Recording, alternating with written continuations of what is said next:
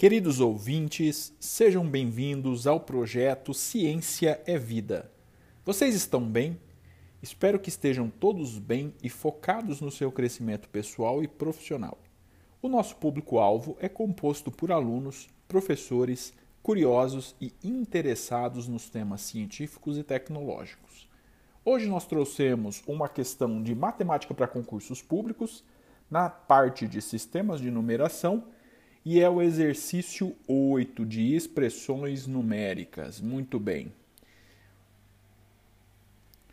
Simplificando-se a expressão abre parênteses 0,9 vezes 37 sobre 10, fecha parênteses, dividido, abre parênteses, 6 sobre 5 menos 0,09, obtém-se o número alternativa A, ímpar, alternativa B, divisível por 5, alternativa C, múltiplo de 6, alternativa D, negativo e alternativa E, maior do que 4. Essa é uma questão do concurso da Companhia Metropolitana de São Paulo para o cargo de agente de estação, nível médio, organizado pela Fundação Carlos Chagas. Retomando alguns dos conceitos básicos dessa questão, aqui nós temos uma questão de expressões numéricas que, para concurseiros Trata-se de um conjunto de operações entre números e nós não temos um sinal de igualdade.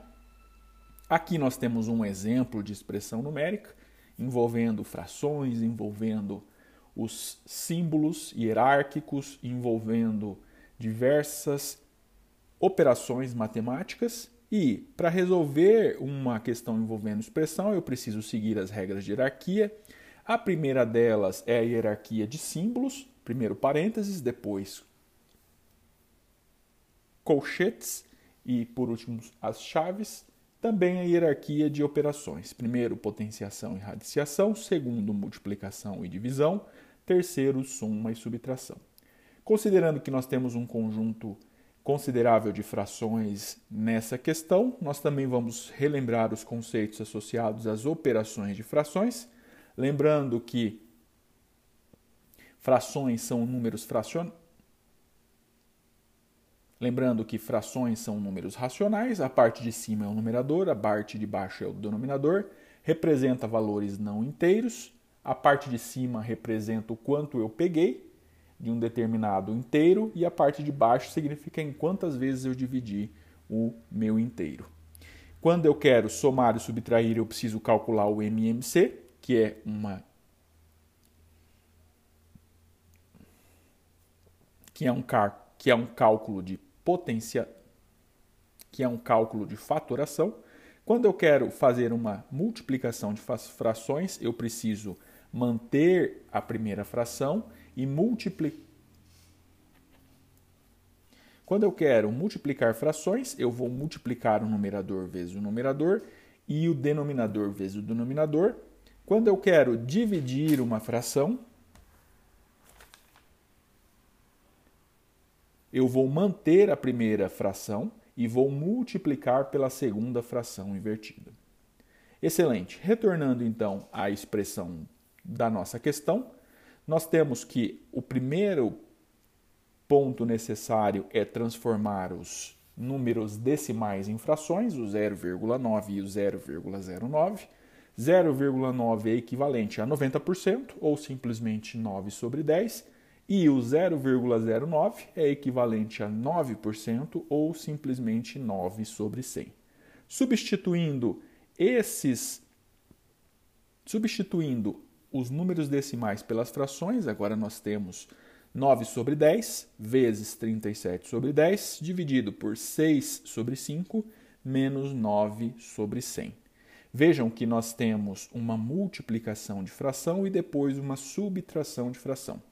Para multiplicar as frações, eu vou multiplicar o numerador vezes o numerador e o denominador vezes o denominador. 9 vezes 37 é 133, 10 vezes 10 é 100. No caso da segunda parte da expressão, eu vou tirar o MMC entre 5 e 100. O MMC aqui é igual a 100. Então, observem que 100 vezes 6 é igual a 600, dividido por 5 é 120. 100 vezes 9 é 900, dividido por 100 é 9. Então, no final, nós temos 120 menos 9 sobre 100. Como consequência, eu tenho 33 sobre 100 dividido por 120 menos 9 é igual a 111, 111 dividido por 100. Observem então que aqui agora eu tenho uma divisão entre frações. Na divisão entre fração eu transformo ela numa multiplicação mantendo a primeira fração, 33 sobre 100, multiplicando pela segunda fração invertida. Então, antes nós tínhamos 111 sobre 100, agora nós teremos 100 sobre 11. Observem que nós temos 100 embaixo e 100 em cima, a gente pode cancelar, de tal forma que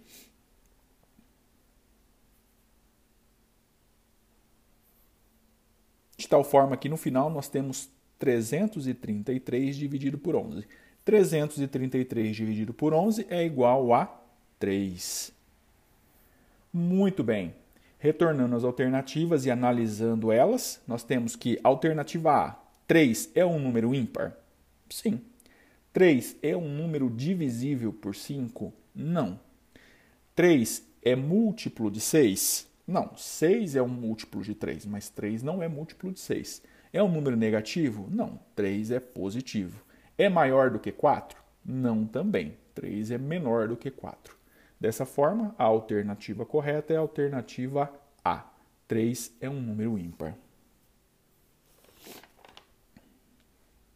Muito bom, estimados ouvintes. Desejamos que o conhecimento que nós trouxemos hoje contribua para a sua jornada de vida e, se você gostou do conteúdo, compartilhe com seus amigos e professores. Nos vemos na próxima. Tchau!